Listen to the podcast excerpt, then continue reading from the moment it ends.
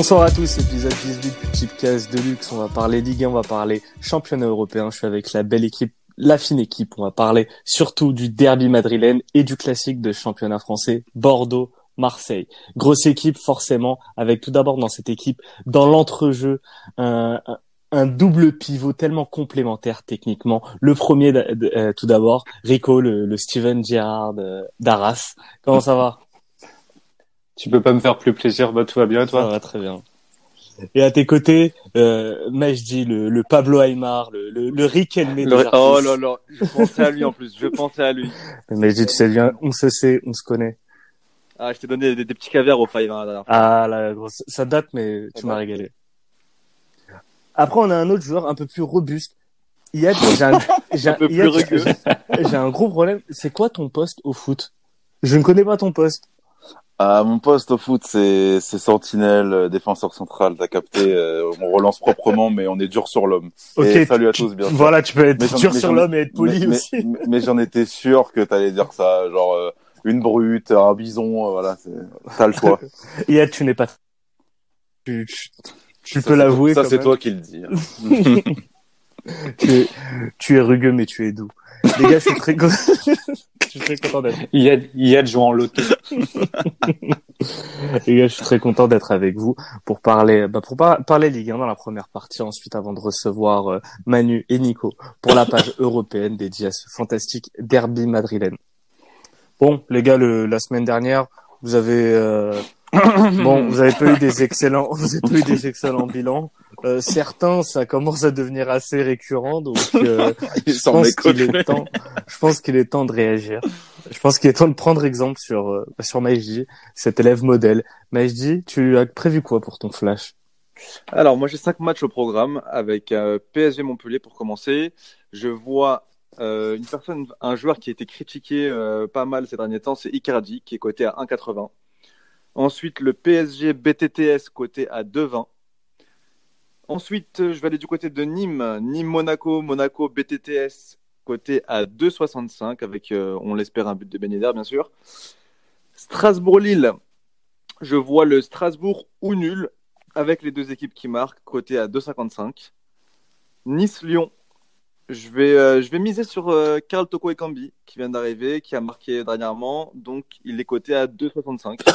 Et enfin, dernier match. Pas le plus intéressant, mais, euh, mais ça, ouais, ça peut être un bon match. Euh, Metz Saint-Etienne. Je vois Metz ou nul et les deux équipes qui marquent, c'est coté à 2,60. Donc pas mal de, de, de cotes euh, au-dessus de 2,50. Voilà. C'est bien. C'est bien de le préciser. Un, un élève, un élève modèle. Euh, attention sur ton type sur euh, sur Icardi. Bon, c'est pas trop la thématique, mais je trouve qu'Icardi il est dans une phase un peu de moins bien. Non, moi pas d'accord. Le, le, dernier le dernier match était bon. Il a, il, a, il, a, il, a, été mal servi, ah, c'était pas mal. mal Honnêtement, contre Lille, j'ai pas trouvé fantastique. Hein. Non, non, mais après, en de France, c'est dur de juger. Et c'est juste parce qu'il touche pas beaucoup de ballons, mais sinon. Euh, mais ouais, mais non, mais il y a un truc avec Icardi. Moi, je juge surtout par rapport à ses performances quand il était encore euh, en Italie. C'est un buteur de série. Déjà, tous les buteurs de base fonctionnent en série, mais lui, c'est encore plus marqué. Et quand il enchaîne deux, trois matchs sans marquer, parfois ça peut durer. Ça peut aller sur du euh, un mois et demi, deux mois. Donc c'est pour ça que là, je trouve, euh, exemple, match de, de, Coupe de France face à face à Pau, il aurait c'était le match parfait pour se relancer. je pense que Tourelle l'a fait jouer. Ouais, mais c'est un buteur, c'est pas les passes D qui relancent les buteurs. ça compte pas. Mais il est décisif en tout cas. En tout cas, il, ouais, il prend un peu confiance aussi, tu vois. mais je pense qu'il il a besoin de marquer. Après, c'est pas bête aussi de le jouer parce que sa, sa disette va s'arrêter, mais c'est en même temps risqué. Donc voilà, c'était mon, mon, opinion par rapport à ton flash, qui au demeurant est, est très intéressant. Intéressant en tout cas, ça va être cette affiche du dimanche soir le sur sur Canal, cette affiche qui rappelle la belle époque de la Ligue 1, Claude Bèze, Bernard Tapie, euh, Laurent Blanc versus Guéret aussi. On a eu on a eu différentes générations et pourtant toujours la même chose, toujours cette réussite bordelaise, que ce soit Chabandel-Masque, Jamandel Mas, euh, l'Escure ou euh, ou maintenant euh, comment il s'appelle Atlantique. Ouais, merci. Enfin Bassim. Je ne cite pas les marques, excuse-moi. Je... Ils nous payent pas, je ne les cite pas. Pas de sponsor. Quoi qu'il arrive, cette équipe bordelaise semble invincible euh, à domicile face à Marseille. Depuis 42 ans. 42 ans. Mais je dis comment tu expliques, comment, comment tu expliquerais ces 42 ans? Pourquoi Bordeaux réussit aussi bien à domicile face à Marseille? Euh, C'est une question compliquée, hein, je sais. compliqué, ouais. euh, on va dire bon, c'est le vrai classique de la Ligue 1 hein, qui, date euh, d'avant le PSG-OM. Euh, les Bordelais arrivent toujours à se surpasser à domicile. Pour eux, c'est le match de l'année, comme comme l'a dit Costil. voilà, même si même si il y a d'autres matchs plus importants, enfin un peu plus décisifs dans l'année, le match contre l'OM, ça reste quelque chose de d'exceptionnel. Donc donc les mecs se donnent à 200%. Et, euh, et voilà. euh, alors que l'OM là cette saison, peut-être qu'ils le, voilà, ils vont le prendre comme un match comme les autres. On, on en a parlé euh, ce matin, Bassim, euh, au Lototips. Tout à fait. Ouais, je, ouais, je sais pas, je sais pas comment l'expliquer. Je sais pas. Alors toi, Rico, est-ce que tu aurais une explication? Et surtout euh, bah, comment arriver à vaincre ce, ce signe indien? Bon, je pense que, comme a dit Majdi, il faut que Marseille reste focus sur son championnat et il faut pas qu'il prenne ce match comme euh, comme si c'était un match plus important qu'un qu'un vulgaire match à l'extérieur contre une autre équipe moyenne de ce championnat. Le ce qui fait peut-être la différence. Au début, je pense que c'est une totale coïncidence et peut-être qu'au bout de 10, 15, 20 ans, on commence à se poser des questions. Au début, psychologiquement, ben, peut-être que l'OM y allait vraiment pour gagner et du coup déjouer un petit peu parce qu'il il voulait, il voulait vaincre cette malédiction. Et après, je pense que l'OM n'en avait clairement plus grand chose à foutre de, de ce match. On- enfin, c'est, bien pour Bordeaux, c'est la stade de Bordeaux, ça plaît à Bordeaux, ça taquine entre supporters, mais je suis pas sûr que les joueurs euh, du côté de l'OM depuis, euh, on va dire, le 21e siècle en aient grand chose à foutre de, de battre Bordeaux à l'extérieur. La rivalité, elle c'est plus le, le PSG. Mais tu remarques Exactement, malgré tout, euh, sur les 20 dernières années, t'as pas énormément de raclés non plus. Euh, t'as un score qui revient régulièrement, fréquemment. Je veux pas spoiler ton ton euh, ton freestyle. Il, sort- euh, il sortira pas, c'est le, c'est le 1 partout. Le, le 1 partout ressort énormément.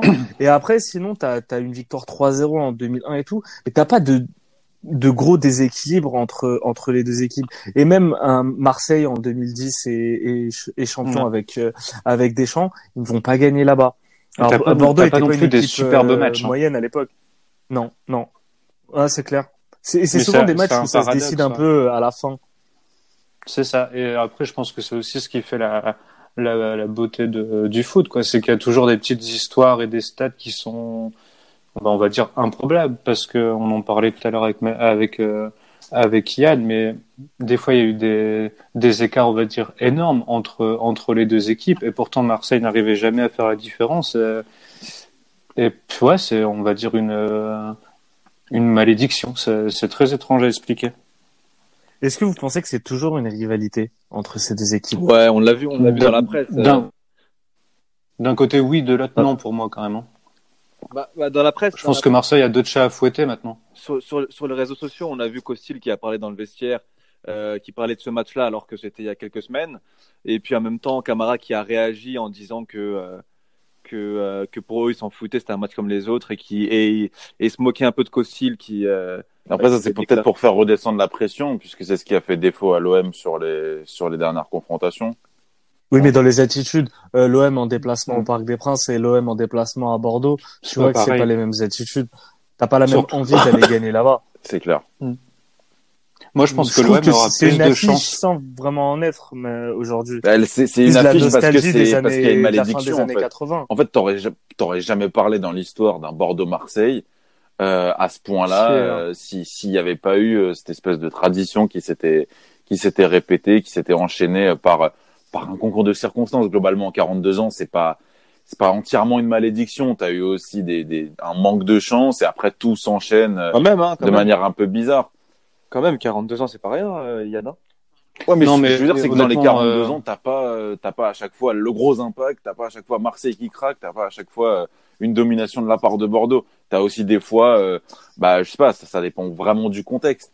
Mais, mais des fois, c'est un manque de chance. Bah, après, moi, je suis d'accord avec toi. C'est, il y a quelque chose de psychologique qui s'est créé et plus côté bordelais, ouais. Bien sûr, mais regarde, si tu, tu vois, Ma- Magie, tu parles de rivalité entre les deux. On va prendre un petit peu joueur, euh, joueur par joueur côté marseillais. est-ce qu'un gars comme euh, Strootman, un gars comme Benedetto euh, se dit ah bah il, il faut qu'on rentre dans l'histoire, il faut à tout prix qu'on batte Bordeaux, euh, qu'on batte Bordeaux C'est pareil pour Villas-Boas, c'est le premier sur Un Villas-Boas. gars comme oui. Villas-Boas pareil, Payet je pense qu'il s'en fout, Mandanda je pense qu'il a l'habitude et même les supporters, même les supporters s'en Bien foutent. sûr. Ah oui. Euh, Est-ce que, est-ce que tu hmm, vois les mêmes. Franchement, mais est-ce que tu vois les mêmes, les mêmes attitudes euh, dans, euh, à la commanderie avant un match fa- face à Bordeaux que Même avant un contre Lyon, classico Lyon, Paris. ou- cla- ouais, voilà, c'est absolument pas pareil. Non, mais Rico, euh, Rico, il a tout dit. C'est que côté Marseille, euh, les, les mecs sont pas préparés à ce genre de match-là. Ils s'en foutent. Par contre, côté Bordelais, je pense que c'est un peu plus sensibilisé quand même. Tu vois, c'est à domicile. Je pense que tu auras, plus de honte d'être dans l'équipe qui va perdre contre Marseille que de prestige d'être dans l'équipe qui va battre Bordeaux. Ouais, Oui, oui, dire Il y a un Ouais. fossé qui s'est créé. ouais. c'est clair. Et est-ce que c'est c'est la bonne année justement pour euh, Marseille Bah, pour euh, vaincre ce, ce Justement, justement, Bassim, moi je pense que oui, parce que euh, là, quand on voit l'OM, ils sont sur une très bonne dynamique. Le dernier match qu'ils ont perdu, c'était face au PSG. Euh, ça date du 27 octobre dernier. En même temps, Bordeaux, euh, on en a parlé un petit peu en off, Rico, mais ils, ils restaient sur euh, quatre défaites d'affilée. Ouais. Ils ont battu Nantes dans un contexte particulier avec l'hommage de, de Salah. Euh, ça sera euh, compliqué pour eux parce qu'ils sont quand même, euh, moi je trouve, faibles dans le jeu, hein, Bordeaux. Marseille est quand même pour moi au-dessus. Ils ont plus de, de stabilité, ils ont trouvé un système qui, qui leur va bien, avec Camara qui régule bien le jeu. À l'aller, Marseille avait battu Bordeaux aussi 3-1. Euh, voilà, je pense que, je pense que Marseille peut le faire cette année. Et, et s'ils gagnent, bah, ils seront un sérieux prétendant euh, à la tu vois quel genre de match, Majdi je vois, je vois quand même un match serré. Hein. Je pense que Bordeaux va mettre la pression dès le début du match avec euh, beaucoup d'intensité. Et puis Marseille qui va, euh, qui va répondre plutôt dans le jeu. Euh, maintenant, attention au match nul. Moi, j'ai quand même envie de me couvrir avec le nul. hein. Je, je vois, je vois, je vois, je vois. Je pense d'abord le match nul et puis ensuite, euh, pourquoi pas la victoire de Marseille. Maintenant, moi, il y a un truc qui est important aussi, c'est la dynamique actuelle euh, de, de l'OM. Donc, on en parlait euh, euh, durant l'auto chips, donc je vais pas me, me, me paraphraser. Mais toi, euh, Rico, est-ce que tu penses que la dynamique euh, de l'OM actuellement en championnat, notamment euh, ce match nul euh, 0-0, assez assez moyen face à Angers, le fait également que Benedetto ne marque pas assez, que cette équipe est ultra dépendante euh, en Dimitri Payet, est-ce que tu penses que c'est des signaux positifs pour euh, pour ce match? Ben, ouais, en fait, là, tu as, un résumé un peu sur quoi je, je voulais rebondir par rapport à ce que Majdi euh, venait de dire. Euh, ils sont dans une bonne dynamique. Bordeaux est plus faible, ok, mais les deux matchs, les deux non-matchs euh, dernièrement côté marseillais, c'est contre Metz, où euh, ils font 2-2, si mes souvenirs sont bons, ou un truc comme ça, ou un, un partout. Contre Metz, ils n'ont pas été bons du tout à l'extérieur. Là, contre Angers, ils font 0-0. Et je pense que, et je me répète encore une fois, des, ils sont archi dépendants de, de Payet, comme tu dis. Et Payet, il a besoin de, enfin, il y a des matchs dont il souffle clairement et des matchs où il brille pas forcément et ça fait pas, ça fait pas briller, ça fait pas briller ses potes. Tout va être question d'envie. Et un Payet qui, qui n'est pas motivé, qui prend un, deux, trois coups, qui va commencer à se plaindre, je suis pas sûr qu'il, qu'il se donne à 100% pour gagner ce match. Et côté, encore une fois, côté bordelais, je pense qu'ils vont jouer ce match à 300%. Et la dynamique bordelaise, on s'en fout, quoi. Clairement, on s'en fout. Eux, ils vont, enfin, psychologiquement parlant, c'est, c'est oublier les quatre défaites. Par chance, ils, sont, ils se sont relancés miraculeusement à Nantes. Donc, ouais, les dynamiques, c'est compliqué. C'est très compliqué. Pour Marseille, ça veut dire quelque chose, Ouais. mais pour Ouais, Bordeaux, pas du tout. Et je trouve que ce match c'est un excellent test pour euh, pour Marseille parce que bon, loin de moi l'idée de de d'enlever du mérite à ce que fait André Villas-Boas et ce que fait euh, l'OM actuellement, mais en regardant un petit peu les victoires qu'ils ont eues et surtout en nous plaçant côté extérieur, bon, t'as une très belle victoire à Nice, mais Nice c'était en début de saison, c'était un match particulier. L'OM arrive à s'en sortir. T'as eu Monaco 4-3 encore une fois. Match particulier, Monaco était vraiment euh, à côté de la plaque défensivement. Marseille, grâce à Benedetto, arrive à s'en sortir. Après, tu as une défaite à Amiens, tu as la raclée au, au Parc des Princes. Après, tu as une victoire à Toulouse, bon, qui n'a pas gagné euh, euh, à Le. Si, Le LASK. T'as une victoire à Angers, ok. et t'as le nul face à Metz, et t'as la victoire à Rennes. Victoire. À Rennes, c'était euh, pareil, ouais, hein, parce oui. pas forcément la Ah, victoire. moi, je trouve que cette équipe, à chaque fois, est, sur un fil. Elle est sur ouais, un mais fil. Bassim, Et à un dire moment- ça. Tu aurais, en fait, tu aurais dû à l'OM, tu dis voilà que leur parcours n'est pas euh, n'est pas terrible. Je dis pas ça. Je dis que Enfin, le- ça- leurs adversaires, leurs adversaires ne représentent ne représentent pas toujours des, des vrais tests. Faut prendre du recul par rapport. Mais faut Maintenant, gagner faut- euh, faut- oui, mais faut mettre les matchs, mais Et les, victoires qu'ils ont acquises, bien, faut les, faut, le faut les mettre en pas si perspective. ça au classement. Mais alors oui, il y a une classe d'écart quand même. Il y a, euh, je sais plus combien, 8 points ou plus euh, d'écart, mais mais ils sont pas si loin que ça. Mais moi, j'ai été plus parcours, hein. impressionné. Non, mais moi, j'ai été. Moi, euh, c'est c'est pas tant le parcours de l'OM que que je veux euh, euh, que je critique. C'est plus la différence qu'il y a entre l'attitude des Marseillais à domicile et à l'extérieur. Autant à domicile, je trouve qu'ils ont vraiment des victoires références. Le match face à Lille, le match face à Lyon. T'as eu t'as eu des vrais adversaires qui se sont déplacés au Vélodrome et qui n'ont pas gagné. Je trouve par contre que les victoires de l'OM à l'extérieur faut les mettre en perspective. Et moi, la victoire, par exemple, à Monaco euh, 4-3, bah, quand tu regardes la saison, la saison de Monaco, c'est une saison ultra moyenne. Là, le match, euh, le match à Rennes, putain, mais ils ont énormément de réussite. Ce match, ça peut finir 1-0 de l'autre côté. Et tout ça pour te dire, ils ont réussi à gagner le match, bra- bravo à eux. Mais à chaque fois, ça joue à rien. Donc, à un moment ou un autre, la chance, elle, elle ira pas de leur côté. Surtout, si t'as un Payet qui est pas en forme, enfin si t'as un Payet qui est pas dans, qui est pas bien luné, si t'as un Benedetto qui n'est pas, qui n'est pas heureux face, au- face au but, tu peux pas compter sur Valère Germain. Il te reste qui? Il y a, il y a beaucoup de si dans ton dans ton discours. Hein. Mais c'est pas des si, c'est Mais après- après, mais c'est la la- réalité. Mais je dis actuellement, euh, moi je trouve pas, je trouve pas Benedetto en forme pour en ce moment. Là, on peut rejoindre ce que tu dis, Bass, et on peut être inquiet pour, euh, pour le projet de Marseille sur le moyen long terme. C'est que tu es encore une fois dépendant d'un joueur irrégulier. Oui. Donc, si tu es dépendant d'un joueur irrégulier, donc forcément ton équipe est irrégulière. Et ce qui m'inquiète, et là où je te rejoins, Bass, c'est que il n'y a aucun match de Marseille qui se ressemble. Tu as l'impression que les matchs sont Ouais. pas forcément maîtrisés. C'est souvent un exploit Ouais, individuel. c'est- ouais. des fois, enfin, t'as eu trois, quatre semaines, je crois, où Sanson était, Était énorme, était archi fort, il faisait des différences. T'as eu Rongier après qui a pris un petit peu le relais, mais t'as jamais une, pu- pour moi, il y a jamais une puissance collective qui se dégage de tout ça. Et c'est là où c'est un peu inquiétant pour un dauphin du championnat de France. Après, ça se trouve, ils arriveront à rester, à durer toute la saison comme ça, un peu comme, euh, je sais pas, le, le PSG 2003-2004 sous Vaïd, où ça, ça gagnait difficilement, mais ça arrivait à chaque fois à s'en sortir. Après, Et c'est du juste coup, que pour moi, il sera vraiment sur la deuxième, durée. c'est juste, c'est juste parce que en face, t'as pas, t'as pas de répondant, quoi. Ah ouais. C'est à, à- part Monaco et qui, euh, Mais même Monaco, tu Ouais, penses qu'ils sont hop, remonter Même là, Monaco, ils- prennent contre 3-0 contre Strasbourg. Ça m'a, ça me- pour moi, ça m'a confirmé que Marseille sera bel et bien deuxième. Peu importe le résultat à Bordeaux. c'est, c'est très dur. Et de toute façon, Marseille peut même perdre à, à Bordeaux. Bien ça sûr. les empêchera pas de terminer deuxième ou euh, comme ça les a pas empêchés fut un temps d'être champion malgré ça. Moi juste moi les problèmes que je vois ce sera peut-être pas les problèmes sur ce match à Bordeaux mais c'est des pro- des problèmes qui à un moment ou un autre s'afficheront parce que tu vois que l'équipe comme le, le dit très bien Rico, elle montre pas le même visage. Et pour moi, il y a une grosse différence entre Marseille à domicile et Marseille à l'extérieur. Mm. Tu le vois. Et à un moment, la réussite, mais je dis, elle finit par tourner. Ouais, et ils l'auront pas tout le temps. Si, souvent, un Bah, c'est ce qu'on disait aussi un peu, euh, euh, à un certain moment. Oui, mais Oui, regarde, regarde la Montpellier, saison d'après. fait- qu'a fait Montpellier d'après? Le LOSC de Girard, là, avec euh, Calou et Roux devant, qui finit troisième en gagnant toujours 1-0 et tout. L'année d'après, ça se casse Là, la t'as gueule. l'OM de Bob l'OM de Bob, 2013. Oui, ouais. voilà. Et souvent, ces équipes-là font une saison un peu miraculeuse parce qu'ils surfent un peu sur tout, tout ce qui est, euh, tout ce qui est positif. Mais là, là, enfin, tu vois, quand t'es supporter marseillais, tu sais que tu t'enflammes vite tout ça. Mais qu'est-ce qui va se passer en fin de saison? T'as une deuxième place.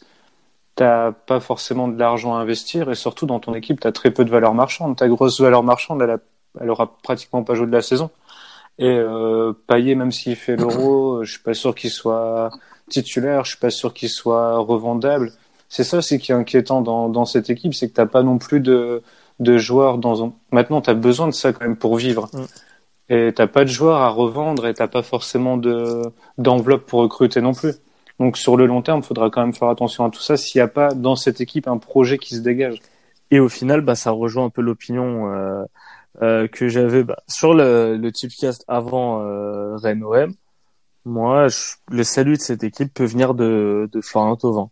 Ça peut être lui le joueur qui fait la différence euh, dans, dans cet OM là, parce que Bah, c'est c'est un joueur qui a prouvé par le passé qu'il était régulier et, qui a appris à jouer avec des coéquipiers qui sont bah, même maintenant plus forts. Enfin, enfin t'as as beaucoup de joueurs qui ont pris en niveau depuis l'époque Tovin où Tovin portait l'équipe à lui tout seul.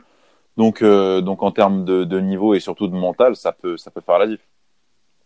je suis, to- je suis totalement d'accord. Et Donc vous êtes, vous êtes À tous, voir, moi, vous êtes je- tous d'accord pour voir en fait Bordeaux ou nul quoi. Et ouais, Euh, ouais, plus, euh, plus le nul, moi, ouais. Bah, allez-y sur vos, vos tips, savoir si vous avez des choses à rajouter sur, euh, sur ce match.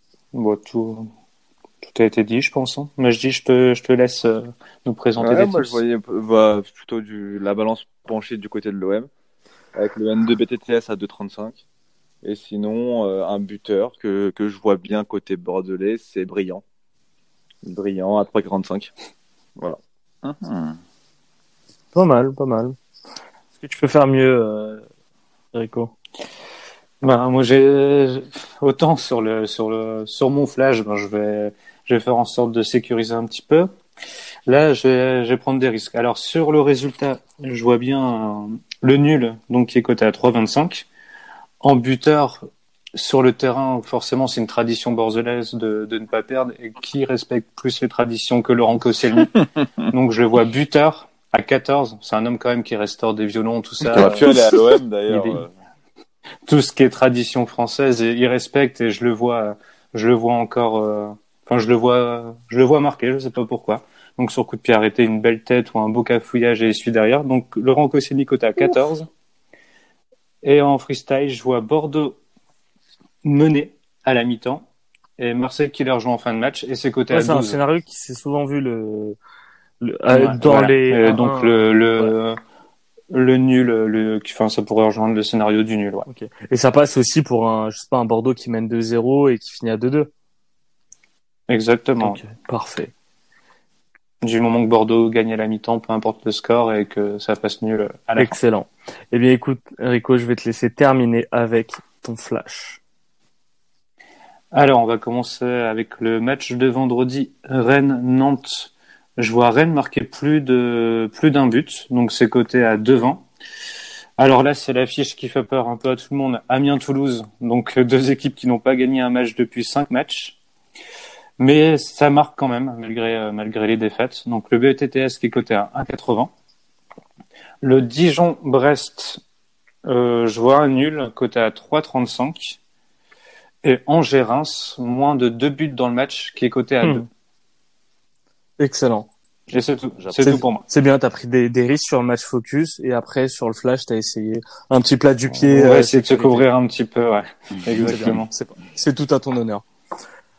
Bon, écoutez, l'équipe Ligue 1, je veux vous remercier. Merci à Bah, vous. merci, à Merci vous. l'équipe Ligue 1. Bon courage pour la suite, À les gars. Merci.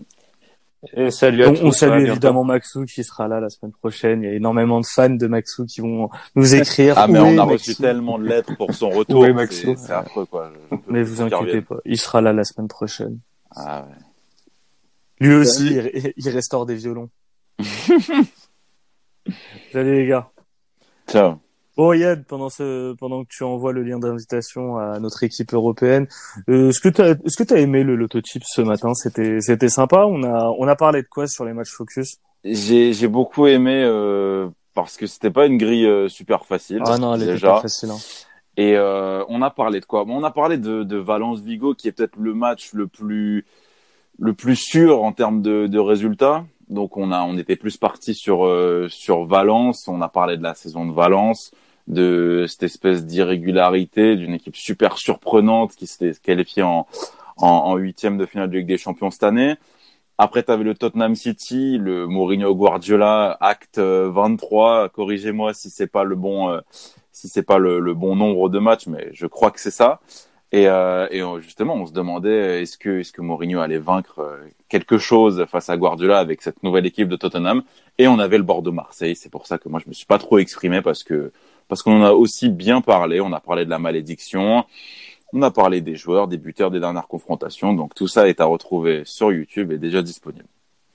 Et euh, breaking news, les, le tirage au sort de la, des quarts de finale de la Coupe de France. Euh, on va avoir droit à un Dijon PSG, un Épinal euh, qui recevra la SSE. On peut avoir Nice ou Lyon qui vont affronter l'OM et Mhm. Belfort Rennes. Ah, Nice ou Lyon, euh, OM, ça, Ah, le- ça, va, ça va être sympa. Et Dijon PSG, attention. Attention à Dijon. Est-ce que tu penses qu'ils ont fait chauffer les boules comme toi sur le type clash Ah, écoute, il faut toujours, rien n'est, rien n'est totalement dû au hasard. quel, quel homme mystérieux. non, mais, euh, non, mais je pense que ça, ça va être pas mal. Dijon PSG, vraiment attention. Et j'ai vraiment hâte du Nice. Bah, que ce soit Nice ou, ou Lyon face à Marseille, ça va être beau. Je pense. Et euh, on parle de beauté forcément. On, on salue Oh Manu. Salut Manu.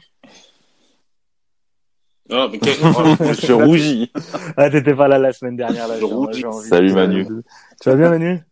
Salut, euh, salut à tous. Ouais, bof, on, Ouais, fait, on fait aller euh, pendant cette, euh, cette, cette Ouais. triste semaine. C'est clair. Ah, le, le, le sport est en deuil. Ouais.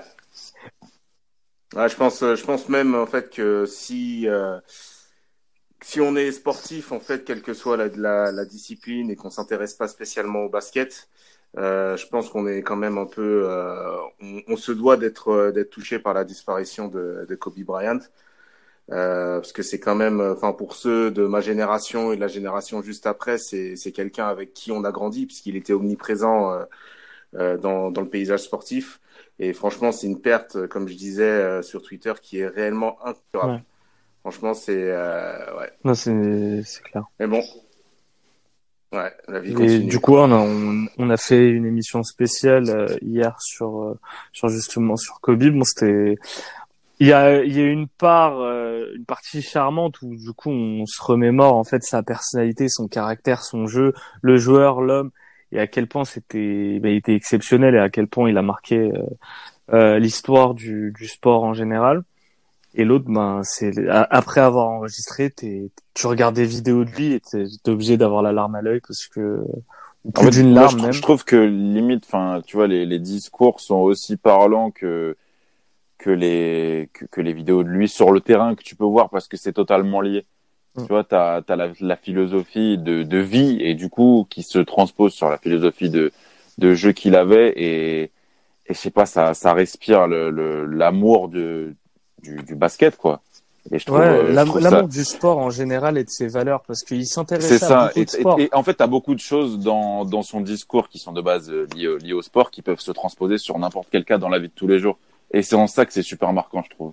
Euh, alors Manu, là j'avoue, je suis un petit peu en impro, je m'attendais pas forcément à ce qu'on passe de, de, de Kobe, mais j'ai envie de te poser une question vu qu'on est sur euh, bah, une émission foot. Si tu devais trouver un équivalent, pour moi il y en a pas un qui Qui réunit tout. qui réunit tout. Mais si tu de- devais avoir des exemples de, de, de joueurs euh, existants ou, ou passés qui qui ont euh, ce côté Kobe en eux, le genre de foot.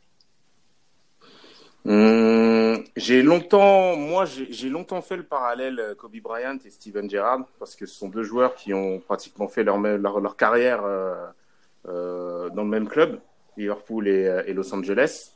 Et ces deux-là, euh, ça représentait ben, vraiment ce qu'on dit, bah, ça représentait vraiment en fait la la Mamba mentality quoi. Enfin, d'autant plus pour Steven Gerrard qui lui non seulement il a gravi les échelons, il est devenu le capitaine de de cette équipe de Liverpool et ensuite il a euh, il a remporté donc la Ligue des Champions. Donc le seul truc qui lui a fait défaut dans sa carrière, ben, c'est le championnat, euh, c'est la c'est la première ligue qu'il aura jamais remporté, pu remporter avec euh, Liverpool, mais il aura quand même remporté des titres, dont la Ligue la Ligue des Champions, ce qui n'est ce qui est le, le le qui est ce qui est le saint graal en fait des clubs euh, des clubs européens aujourd'hui. Euh, et, et donc voilà, ouais, c'est c'est le seul joueur là euh, qui, me- qui me vient à l'esprit comme ça là de. Dans, dans ce cas, si on est sur la thématique de la loyauté, ça peut aussi s'apparenter à un Francesco Totti. Aussi, ouais. Euh, en fait, c'est pas uniquement que la loyauté, c'est par rapport aussi à l'aura que, que ces mecs euh, dégagent. Après, par exemple, tu vois, un Francesco Totti n'aura pas spécialement le même aura à l'international qu'un Steven, Oui, oui. euh, qu'un qu'un euh, qu'un Kobe clair, c'est pardon. clair. Parce que la, la, la, la NBA a toujours été très très médiatisée mondia- mondialement. Mais effectivement, ouais, pour ce que Totti en fait représente euh, à, À représente Rome, à Rome, ouais. ce que Gerrard a représenté à, à, à Liverpool, on peut faire euh, ce, ce, ce parallèle. Je pense que c'est très important, en tout cas, l'attachement à la, à la ville. Et Ouais. quand tu vois le deuil euh, que euh, auquel actuellement euh, la ville de Los Angeles fait face, ben je pense que si demain, et je le souhaite pas, ça devait arriver à un Totti par exemple, la ville de Rome serait serait en deuil et tu aurais des, des réactions similaires. C'est en tout cas sur l'attachement euh, de la ville Ouais. à un homme, c'est c'est incroyable. C'est je faisais hier le parallèle avec Zlatan. Pour moi, ça peut il, il peut avoir la personnalité, mais il a pas ce, ce trait Le de charisme, loyauté. euh, le Euh, charisme, ouais. ouais, il a le charisme, tu vois, mais il a pas ce- cette loyauté qui, pour moi, est, est ultra importante. Mm. Je l'ai je l'ai entendu tousser tout à l'heure. Je crois que Ni- Nico nous a nous a rejoint. Salut Nico. Salut à tous. Bah oui, je voulais pas vous couper pendant. euh, Hello. Salut, salut Yad, ça fait longtemps, dis donc. Très longtemps. Ça va depuis ce matin? Ça va, ça va. Je voulais pas vous couper pendant que vous parliez de Kobe. Bon, en tout cas, les gars, on va on va, on va un peu se tourner vers euh, le foot avec un gros week-end de foot qui s'annonce et surtout un derby madrilène. Mais avant de passer au derby madrilène, je pense que Iyad, t'as un flash et t'as des des choses à te faire pardonner, toi, sur ce flash. Ouais, j'ai j'ai euh, j'ai un public à reconquérir, j'ai ma, ma propre estime à remonter déjà. Donc euh, donc je vais aller sur du plus safe. Donc là vraiment ça passe pas euh, voilà, on en, on en parlera en temps voulu. Je pars du côté de l'Allemagne d'abord avec euh, Leipzig Mönchengladbach, match assez intéressant je trouve. Avec euh, avec un pari que qui me semble assez safe, c'est le Leipzig euh, ou nul BTTS deux équipes qui marquent assez, Mönchengladbach sur une moins bonne forme récemment, Leipzig qui gagne mais qui encaisse beaucoup, donc ça donne généralement lieu à des matchs assez spectaculaires. Ça c'est côté à 1,70, donc euh, ça se prend largement. Ensuite, euh, je pars du côté de l'Angleterre avec le Leicester-Chelsea, très beau match également, qui est le samedi à 13h30 histoire de bien ouvrir le bal. Donc euh, Leicester ou nul BTTS, pareil. Euh, 2,08 donc cette fois-ci une cote euh, un peu plus un peu plus intéressante Leicester va, va se ressaisir et, et, et ça passera par euh, peut-être Jimmy Vardy je, je n'en dis pas plus ensuite on Je part crois du qu'il est je crois qu'il est blessé. hein. il est blessé mais il est proposé alors euh, il faudrait il faudrait peut-être euh, il faudrait peut-être se se concerter Qui, mais qui euh, est blessé?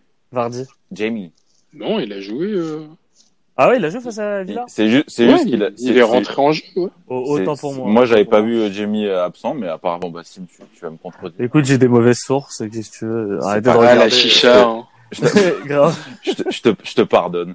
En tout cas, voilà, c'est coté à 2,08. Du côté de l'Italie, il y aura pas de résultat. Ce sera deux buteurs.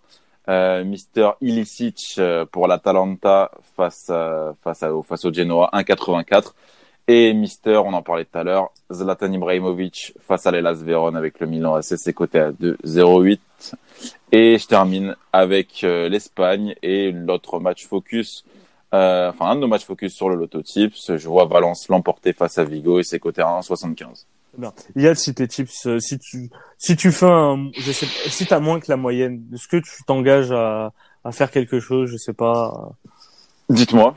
Je Bah, je écoutez, à toute proposition, tu, mais euh, tu- tu quittes la France. Et, écoutez les gars, venez sur, Définitivement. v- venez sur Twitter et, Provisoirement pour l'instant. et, et- On viendra te chercher plus tard. et- hésitez pas, hésitez pas à proposer des gages pour. euh, donc si je fais, donc si je fais moins de 3 sur 5, Ouais. je fais, j'ai T'as un un gage. un Ok, gage. ça marche. Tu viens avec un Bermuda au prochain. Ouais, avec une perruque.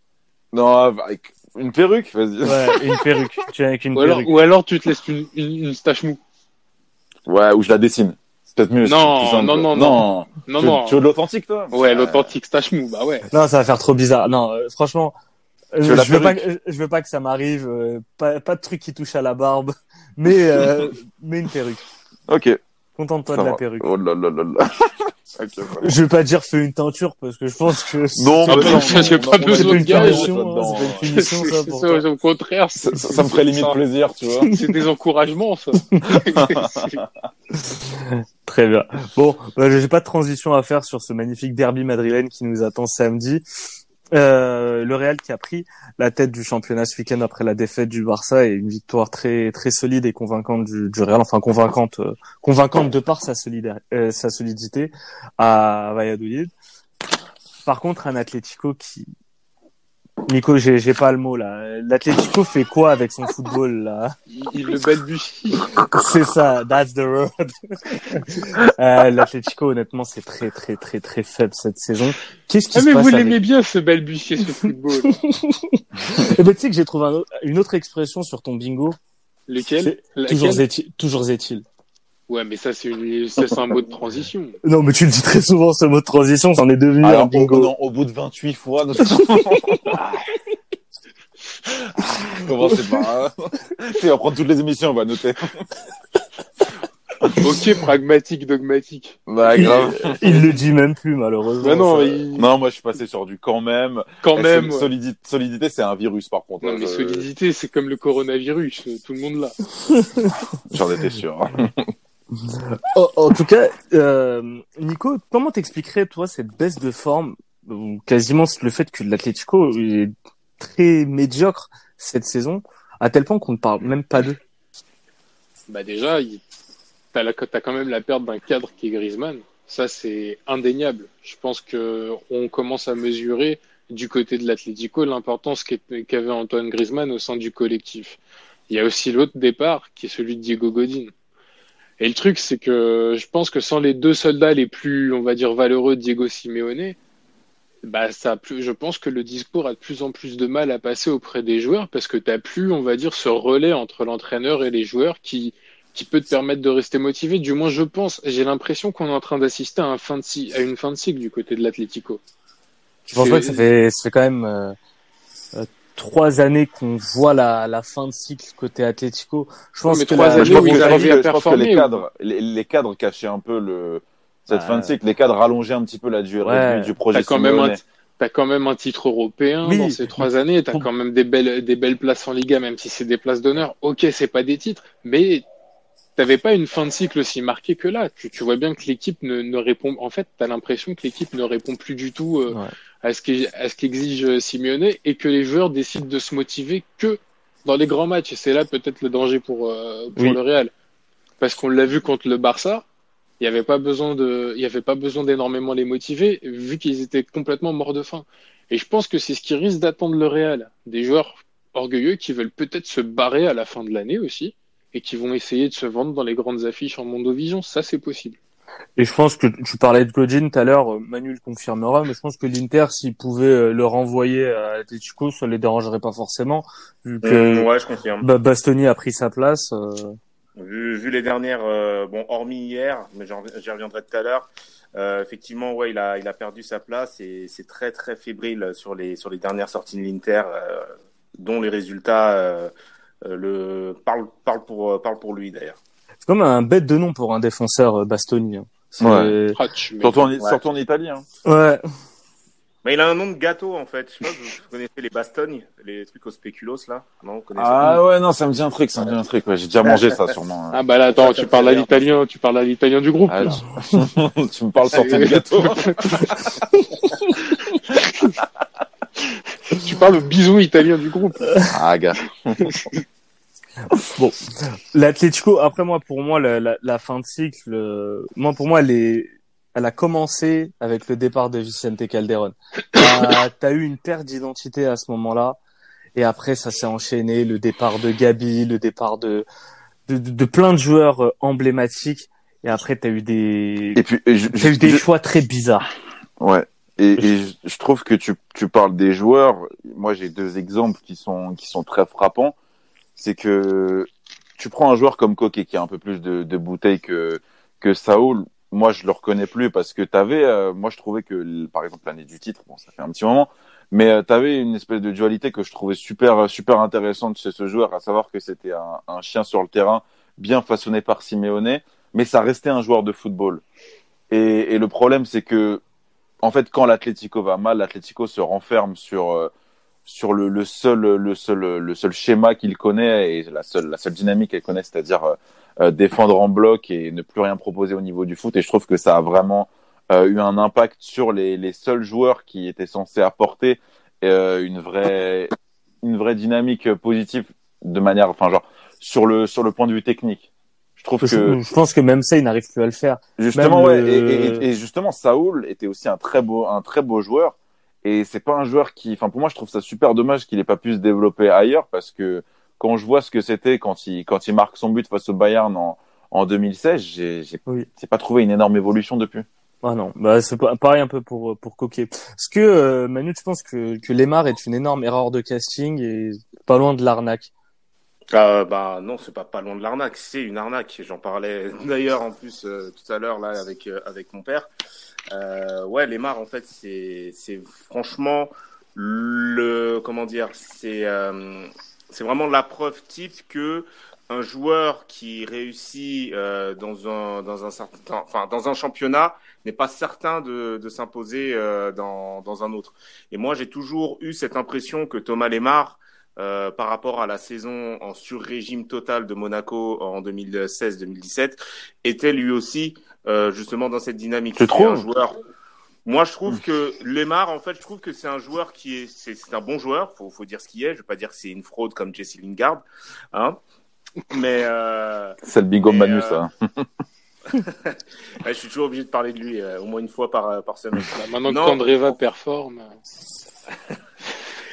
En fait, Lemar, euh, voilà, Lemar, je pense que c'est un joueur qui euh, qui est un qui est un bon joueur, euh, mais euh, qui n'a pas spécialement, vous savez, cette euh, cette âme de, de, de leader, de leader technique dans dans, dans une équipe. J'ai plus l'impression que ça va être le joueur qui va un peu suivre le mouvement. Si l'équipe performe, il va performer. performer. Par contre, si l'équipe stagne, ce sera pas lui en fait qui arrivera sur le terrain et qui sera une espèce de game changer ou une espèce de joker.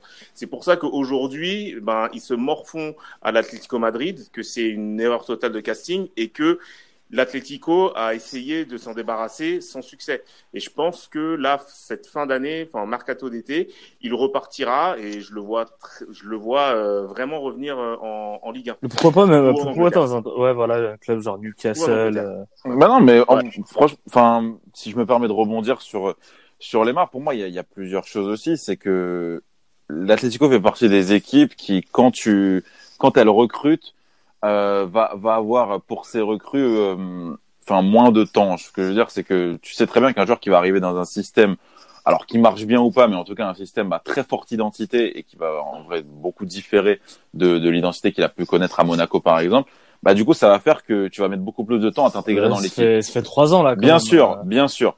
Après, le, Manu, tu parlais du, du côté euh, enfin, pas leader de, de Lemar. Moi, je trouve pas que ça soit quelque chose de, de gênant à l'Atlético parce que le, le système prime. Ton leader, tu l'as, tu avais des, des, des leaders, notamment notamment et Griezmann. Tu as encore un leader sur le banc.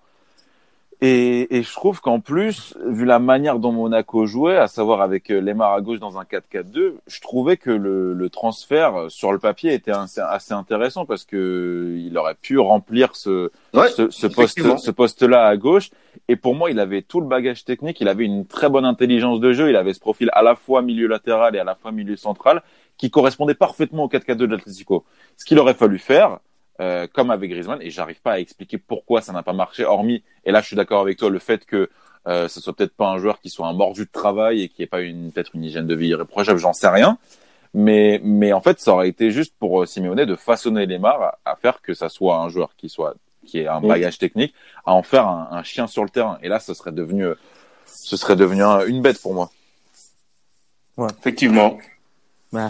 Comme dirait Majdi, et comme il l'a dit, il y a beaucoup de si dans ton raisonnement. euh. Il y a Non, c'est vrai. J'avoue que c'est c'est un mystère pour moi.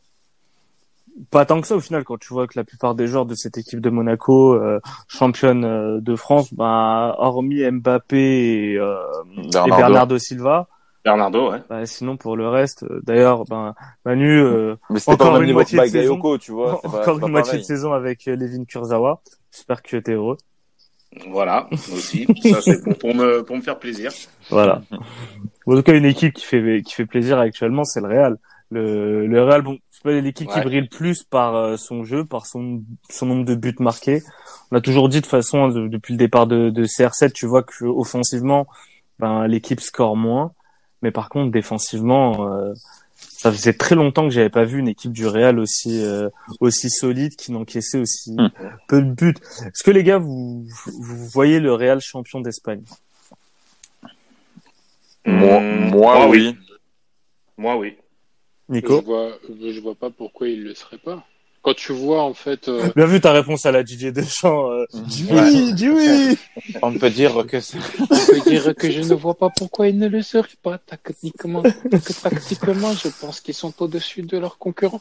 Non, plus sérieusement, euh, quand tu vois, en fait, quand tu vois le, le bourbier dans lequel s'est foutu le Barça, euh, entre blessures, changement d'entraîneur, euh, où eux, tu vois qu'ils sont littéralement en fin de cycle pour le coup, euh, et qu'il y a besoin de renouveau.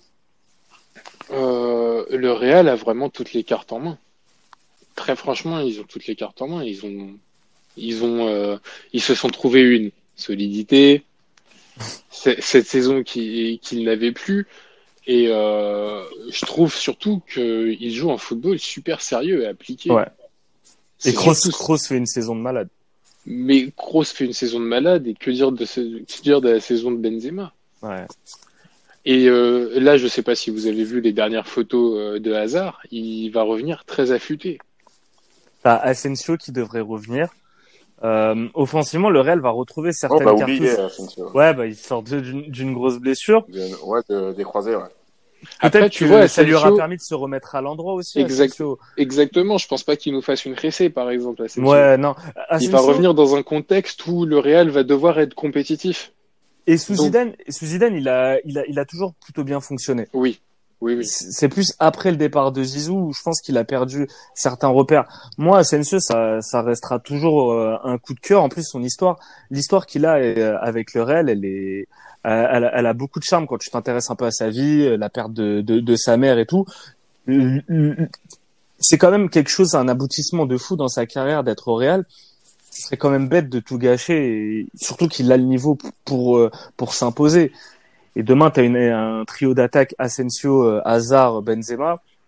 C'est très complémentaire et t'as et t'as tout et tu peux pratiquer un très beau football avec ça.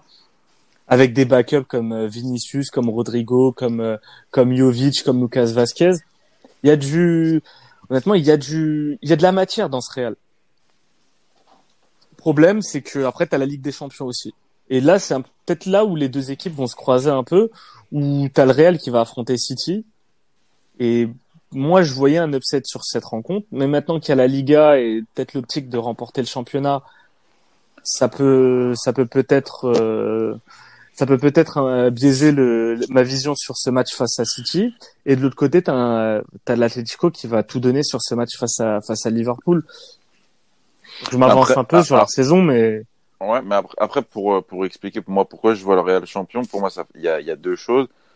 Enfin, ça va jouer sur, sur deux choses et les deux choses sont liées. C'est la gestion des matchs euh, à l'extérieur, comme tu l'as vu, et l'exemple est parfait. C'est le match, euh, bah, le dernier match face à Valladolid, où, euh, où tu arrives à t'en sortir sur un déplacement euh, assez compliqué, même si Valladolid propose pas grand chose. Ah, c'est ces matchs-là. Pour moi, c'est ces matchs-là qui font que, que t'es champion. Je m'en souviens où la, le 2013-2014, quand le, quand la Real perd le titre, euh, bon, face à l'Atlético et face au Barça. Oui. Ça se jouait dans ce genre de match-là où à la fin tu te faisais surprendre, tu craquais. Et, et le Barça est largement, et l'a prouvé, est largement plus susceptible de craquer. Tu l'as vu contre Et Valence leur, la et semaine puis leur, dernière. euh, leur capacité à marquer sur coup de pied arrêté, oui. Ouais, non mais c'est clair. c'est c'est ce qui fait la différence euh, Et- et- pour moi et- et majeure ça- dans Ouais. cette saison. Et, et ça, plus la gestion, et ça, t'en parlais, bon après, je sais pas si le... Moi, je pense que le Real va passer face à City, mais euh, la gestion de l'avant et de l'après Champions League, c'est c'est lié parce que ça peut être aussi des déplacements très périlleux face à des équipes qui jouent euh, bah, une fois par semaine. Et, euh, et ce, ce genre de déplacement-là, euh, ce genre de match-là, c'est pour moi les matchs qui détermineront qui sera le futur champion. Et puis, bon- et puis on sent que euh, on sent que l'équipe s'est s'est unie après ce, enfin avant ce, ce fameux match à Galatasaray.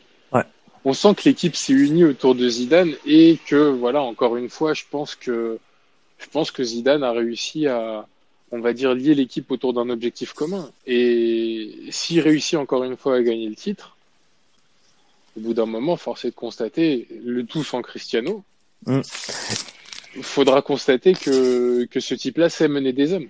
Et sur l'enchaînement euh, Ligue des Champions, euh, Liga, ben, euh, les joueurs connaissent ça. Au moins, ils ont cette expérience-là, euh, avoir remporté trois Ligues des Champions de suite. Zidane connaît ça, qui, qui Bah, les- ne connaît pas ça. Ah oui, non, euh, je parle de, je parle de, je parle du Real. Et euh, autre chose, il y a un joueur aussi dont j'aimerais parler, qui est pour moi actuellement l'un des meilleurs joueurs d'Espagne, c'est Casemiro et l'un des meilleurs milieux de terrain du monde. Casemiro, ce qu'il fait actuellement avec le Real, mais c'est exceptionnel. Que ça soit défensivement, C'est son volume de jeu en fait qui est mais- impressionnant. mais c'est incroyable. C'est son volume de jeu qui est impressionnant. C'est le joueur, c'est le- pour moi la pièce, c'est la pièce maîtresse du Real. Tu Ouais. parlais tout à l'heure de Kroos. Kroos, dans la créativité, dans l'animation, il est primordial. Mais Casemiro est primordial dans tout l'équilibre de oui, équipe. mais, ça- mais il est, il est monstrueux et dans, dans l'attitude. Il, il a tout ce joueur. C'est, c'est vraiment au poste. Moi, j'aimerais bien savoir qui, euh, qui est meilleur que lui actuellement. Même sur ces dernières années, moi, j'ai toujours kiffé Casemiro, mais chaque année, en fait, il progresse. Et Ouais. à chaque fois, là, maintenant, c'est sur la qualité de passe où il progresse, sur son jeu vers l'avant progresse. Et, et- et j'ai- l'impression que parfois, certains le, le voient encore comme un bourrin Non. comme un espèce de, de je sais pas, de, de papa Booba Job. Alors que absolument pas. c'est, c'est un joueur. Eh bah, c'est mais vénère, là, ok? ouais, ouais, ça m'énerve. Non, mais franchement, tu lis certaines réactions sur, euh, sur Casemiro, mais le mec, c'est un casseur. C'est Pépé, mais en défense, euh, en milieu défensif. Alors que pas du tout. Voilà, c'était mon, euh, c'était mon petit coup de gueule et mon coup de cœur en même temps pour, euh, pour Casemiro. En tout cas, ce match, ça va être surtout être une opposition euh, de gardiens entre Thibaut Courtois et, euh, et Yano Black. On va aller sur les, les tips, les gars. Est-ce que vous, est-ce que vous voyez des buts? Oui, mais pas beaucoup. Oui. Pas trop. C'est pour ça que j'ai deux types sur ce match. Allez, Nico, je te laisse commencer. Je commence par euh, le buteur, euh, Benzema. Côté, côté à 2,17. Très très belle cote, on peut pas passer à côté. Et euh, comme je vois pas beaucoup de buts et je vois le Real gagner, je vois le Real et moins de 2,5 buts, c'est coté à 3,15. Est-ce que t'as un freestyle? J'ai pas de freestyle sur ce match. Euh, bon, on va dire que ton 3-15 suffit euh, comme freestyle. Il est pas euh, mal, hein, il est pas mal coté. Hein. Mode tout, tout à fait. Et euh, bah, j'ai un truc qui rejoint un peu ça. Euh, Iyad, toi qui C'est pas moi qui ricanais. Je préfère, euh, je préfère prévenir. Je Ah, tu ricanais balances. pas. Ah. Ah, c'était Manu. Non, je- Ah, bah- je- j'informe. Ok, ok Pouki. Du coup, euh, sur le, alors sur le résultat, j'ai un peu triché, vous me connaissez, je suis pas très honnête. Donc, euh, Real Madrid ou nul et moins de 2,5 buts, euh, je rejoins. Ah, ça, ça le voleur. Je rejoins. Donc 1,85, c'est- c'est c'est bien, c'est bien. Euh, sur le buteur, bah Karim, Karim, Karim, j'ai envie de te dire euh, qui d'autre?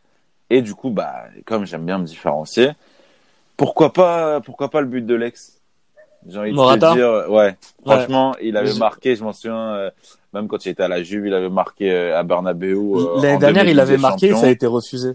Ouais, on avait Oui, sup- on avait On a- misé sur lui, je Ouais. crois. on Exact. avait fait un, j'avais sorti un, une cote à 8, euh, Griezmann plus Morata buteur. Ouais. J'avais Ah, sorti bah. Sergio Ramos sur penalty. Ah, c'est bien, Donc, vous spoilez euh, mes tips là, c'est bien, c'est bien. Vas-y, Iyad. Ouais, donc. euh, Je l'avais aussi, mais je savais que t'allais le jouer, tu vois. Je sais pas pourquoi. C'est- Et, euh, ouais, donc sur le sur le buteur, allez, on va on va tenter le Morata, c'est bon. J'y vais. 3,50, c'est c'est très beau, c'est une très belle cote. Donc tu mets euh, un peu de Morata dans ton dans ton boui-boui là? Voilà, exactement. Ah. J'épice le tout de Morata et euh, et en freestyle Et un t'assaisonnes le tout avec. Avec un but de la tête dans le match, que ça soit Ramos, que ça soit Morata, que ça soit Karim, sur un petit corner tiré par Tony. J'ai envie de te dire 2,65. C'est pas ouf, mais ça se prend. Et Bon, c'est 265, au-dessus, euh, c'est bien, c'est bien. C'est bien parce que parce que parce que si on devait compter le nombre de buts de la tête dans ces matchs-là, je pense qu'il y en aurait pas mal. Manu. Et donc moi, sur mes tips, donc j'avais pratiquement bah, à l'identique de Hmm.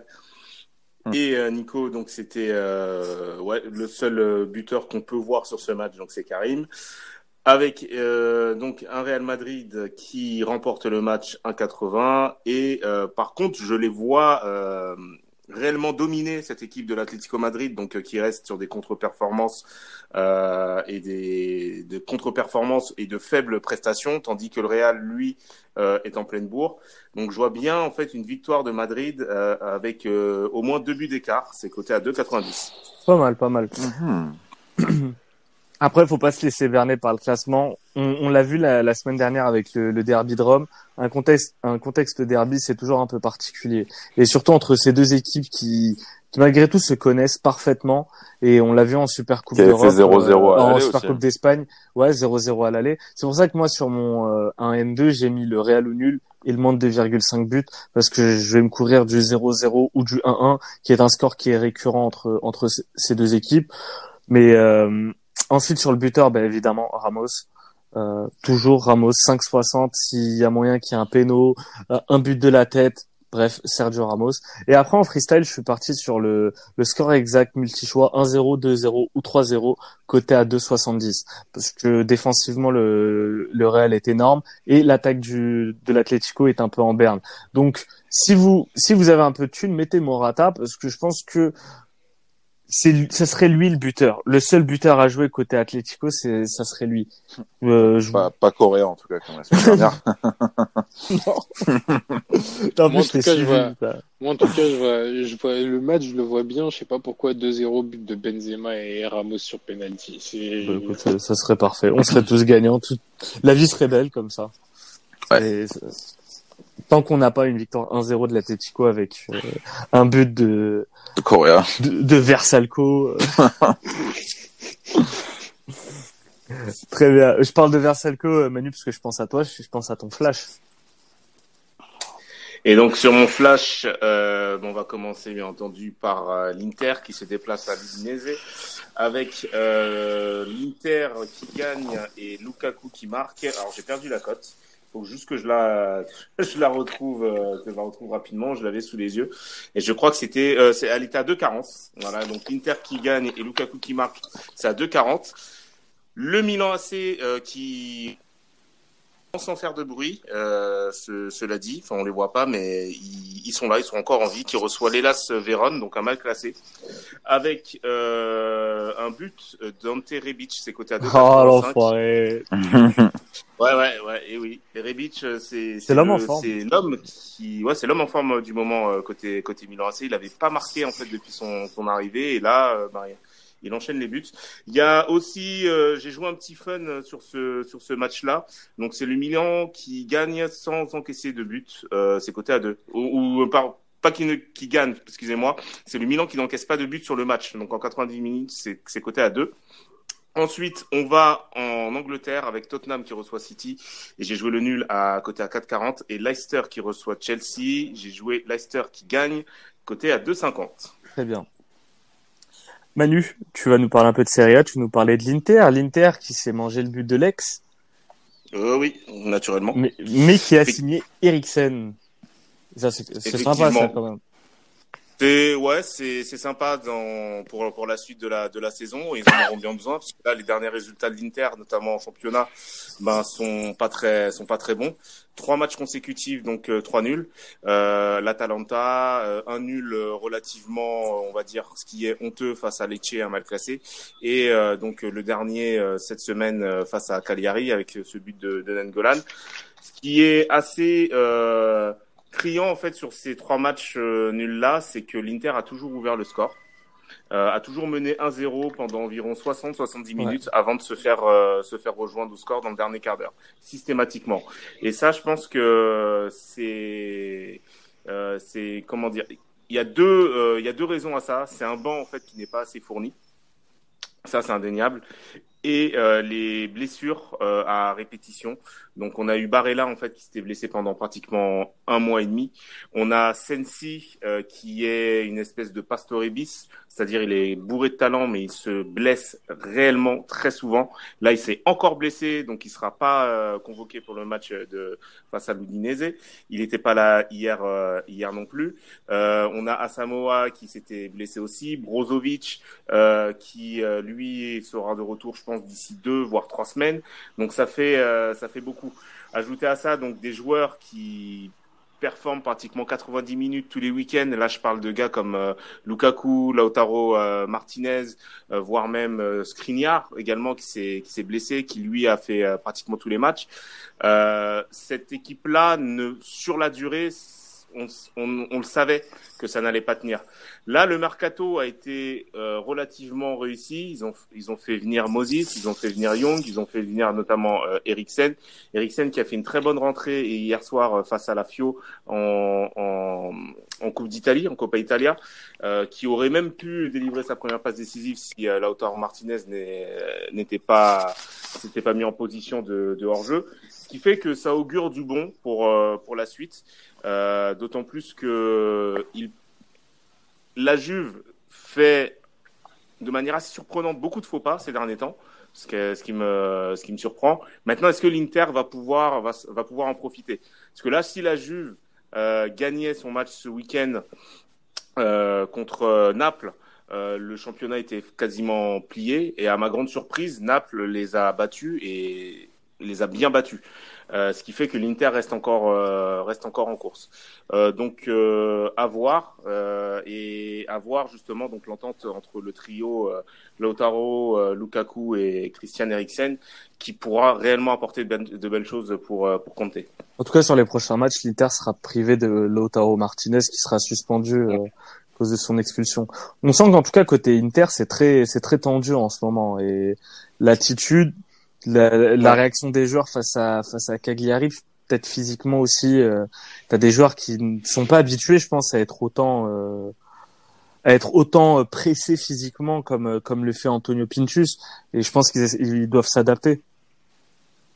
Ben il y a ouais il y a il y a il y a ça et puis je pense aussi ce que que en fait il y a eu un gap relativement énorme entre ce que Conte propose cette saison-là et euh, ce que Spalletti a pu proposer sur les, euh, sur les dernières saisons. D'autant plus que dans cet effectif de l'Inter, tu as des joueurs en fait qui sont vieillissants. Candreva, il a déjà 33 ans. Euh, Borja Valero, euh, il en a il en a 35. Asamoah, il en a 34. Ce qui fait que sur la comme je l'ai dit, sur la durée, effectivement, tenir, ça reste c'est relativement c'est relativement compliqué. Par exemple, je prends je prends le cas d'un mec comme de, gars comme Skriniar et comme Brozovic. Par exemple, Brozovic, avant sa blessure, avait joué tous les matchs 90 minutes sans être remplacé une seule fois. Pas une seule fois mis au banc, pas une seule fois euh, mis, euh, mis au repos. Ce qui fait qu'au bout d'un moment, on sait que le physique va, va lâcher. Ajoute à ça aussi donc euh, un petit coup de mou, un léger coup de mou, j'entends, je, de Lautaro et de, et de, de l'entente Lautaro-Lukaku.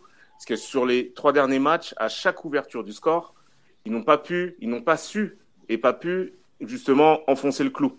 Ce qui, ce qui est relativement, euh, ce, qui est, assez étonnant.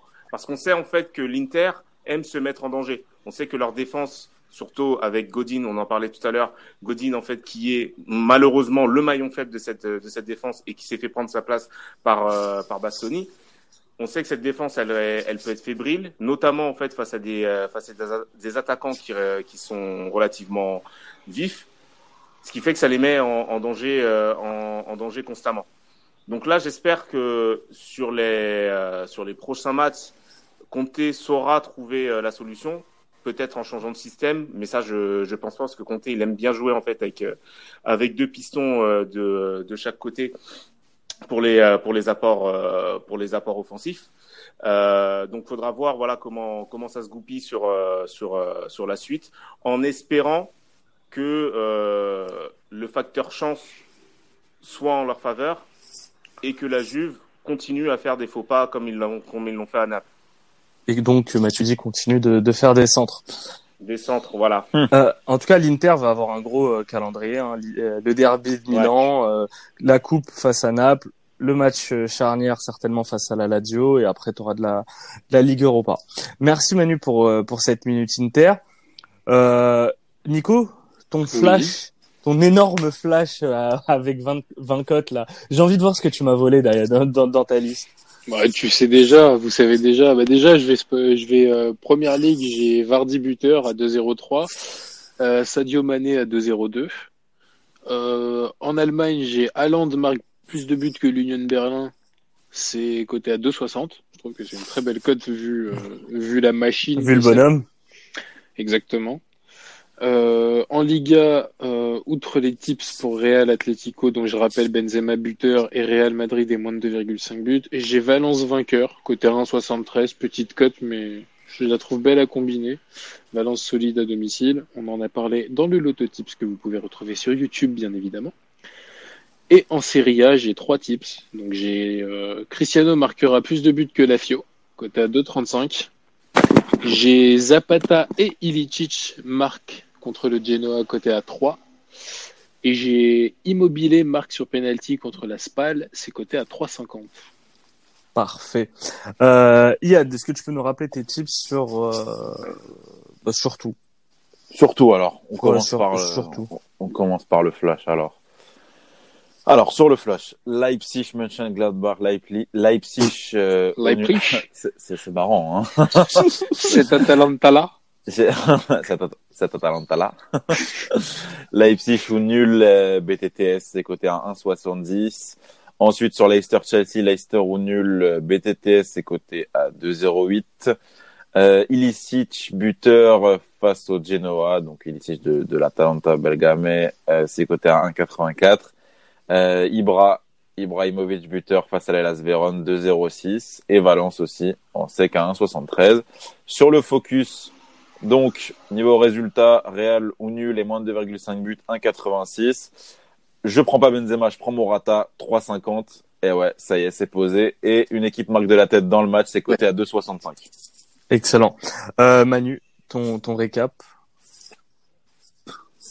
Donc mon récap, on est sur l'Udinese Inter avec euh, l'Inter qui gagne et Lukaku qui marque, c'est côté à 2,40. Milan AC et Las Vérone avec un but d'Anterevic, 2,85. Et en fun, donc c'est Milan qui n'encaisse pas de but, c'est côté à 2.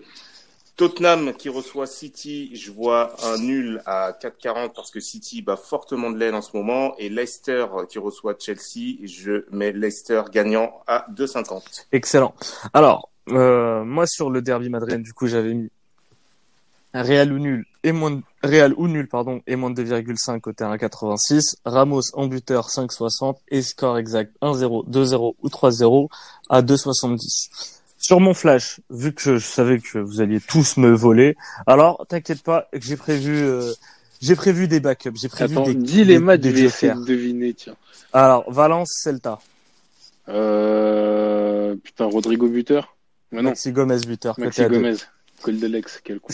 Séville face à Alaves. Ça, je sais pas ce que t'aimes. De Jong. Luc de Jong buteur, Lucky Luke buteur, c'est coté à 2,05. Ouais, sa cote commence à baisser. Les les les bookmakers commencent à m'écouter. Après sur euh, sur Juve, Oh, aucun influent. ouais, t'as vu ça Excuse-nous de compte certifié.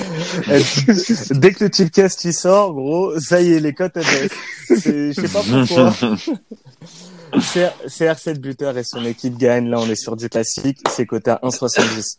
Ensuite, sur Milan AC et Las Vérone, j'avais aussi en théorie Rebic. Ouais, sauf que j'ai prévu une carte joker. Parce que les gars, euh, personne ne joue sur le meilleur buteur de, du Milan AC. Oui. Vous, euh, vous voyez qui c'est? Non. Euh, attends, je vais essayer, je vais, je vais essayer de te le dire. Euh, te Euh, regarder sur internet. Ouais, Attends, je vais sur Google, deux Non, non, secondes. Non, c'est c'est que j'allais, c'est que j'allais balancer. Mais c'était. C'était Hernandez. Il est coté à Théo 4,95. Bien vu la feinte. Euh, T'as cherché, t'as trouvé. Tu sais que j'allais dire lui. Hein. Même pas. Quel bluffeur. Faut Ah, pas jouer, faut pas jouer au loup-garou avec lui, hein, dis donc. Et on termine, on termine avec un match euh, le lundi. Euh, Sampdoria qui va recevoir le Napoli. J'ai pris un classique. Euh, Fabio Quagliari à la buteur, c'est coté à 3,10. Ah, Bon, bah oui. c'est pas, c'est un peu comme Iago Aspas, c'est pas sa meilleure saison. Non. Mais, euh, mais bon, c'est un, un péno et vite arrivé. Et là, à ce moment-là, on sera bien content de l'avoir joué. Du coup, les gars, je vous remercie. Je vous souhaite un très bon week-end foot. Comme d'hab, rendez-vous sur. Discord. Yad, fais attention à toi. Ouais, donc, euh, donc en dessous de 3, euh, dites-moi, dites-moi ce que je dois faire. Bon, Parce en- que gros, ce week-end, je vais acheter en la pas perruque. trop, Hein. en pas trop ça. Non, mais attends, laisse, laisse les gens décider déjà. Euh, écoute, je vais, euh, écoute, on va un- proposer, un on va, on va proposer un sondage avec quatre perruques différentes. Le public choisira Bah la, non, la- avec quatre gages différents, dis donc. mais quoi, quatre gages. Eh, euh, eh, eh, non, la perruque d'André Agassi qu'il avait. Dans les années 90. Ça peut être pas mal, ça. Écoute, euh... Ouais, une perruque, une perruque. Ouais. Oh ouais. Oh, ouf. ouais. Ouais, c'est- c'est- c'est la perruque Agassi. Eh, eh, il te faut ça, il te faut ça, Yann. C'est, Écoute, euh, j'ai pas, euh, j'ai pas encore euh, fait 2 sur 5 ou 1 sur 5 ou 0 sur 5, donc. Euh, euh, est-ce qu'on est-ce qu'on inclut euh, tes tips sur le match focus? Non, non, non, non, flash. Ah, ça, ça bégaye. Hein. Ça bégaye pour le Morata, là. donc. Ah, le, le bison s'est transformé en petite biche. Le bison est devenu gazelle. Dans la fuite. Allez les gars, bon week-end à tous. Bon tips. Salut à tous, bon À tips. bientôt sur National Geographic. Salut à tous.